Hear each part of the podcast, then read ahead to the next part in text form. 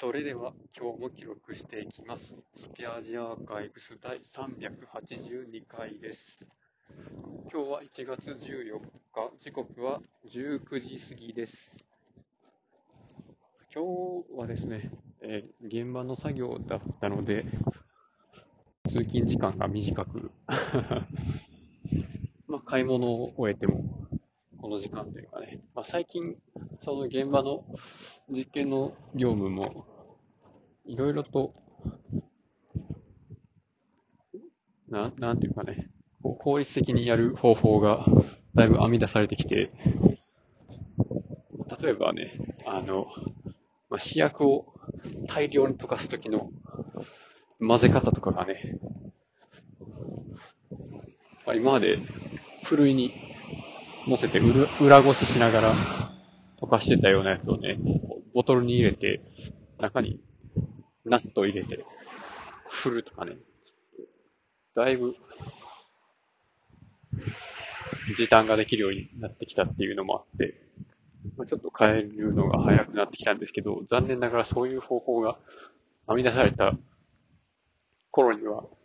もうそういう仕事ってあまりないんですよね。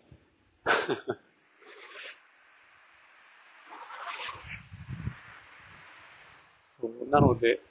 まあほぼ終盤に入ってきてるわけなんですけど、これからね、その実験結果をまとめたりとかの報告書を作成するっていう仕事があるらしくて、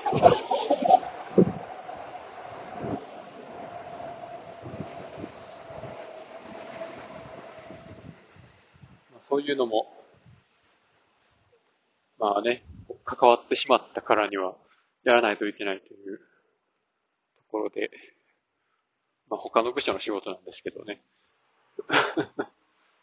まあでも、会社の業務を、メインの業務に近いようなことをやるっていうのも、別に経験としては悪いもんではないと思ってるので、まあ、やってますけど。はい、という、仕事の話とはまた別に、先週言ってたトイレのタンクに水が溜まらないっていうね、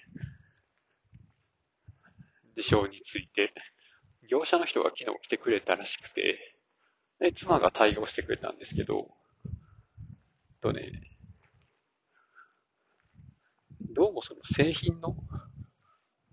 設計ミスっぽい感じがするんですけど、そのね、タンクから水を流した後に、本来なら、そのフロートのスイッチが水と水位と一緒に下がるはずなんですけど、それがね、引っかかっててね、フロートスイッチが浮きっぱなしになってて、水がないのに。で、そのフロートスイッチが下がってたら水を溜めるっていう仕組みなのに、水が溜まらないっていう。だから、手を何回かガチャガチャやったら、フロートスイッチがたまたま落ちて、水が溜まり出すっていうね。そんなんありかよ、みたいな。っていうところなんですけど、まあなんとかうまくやってくれて、あの、再現しないようになったようです。はい、ということで、まあ今日はその辺にしておきます。ありがとうございました。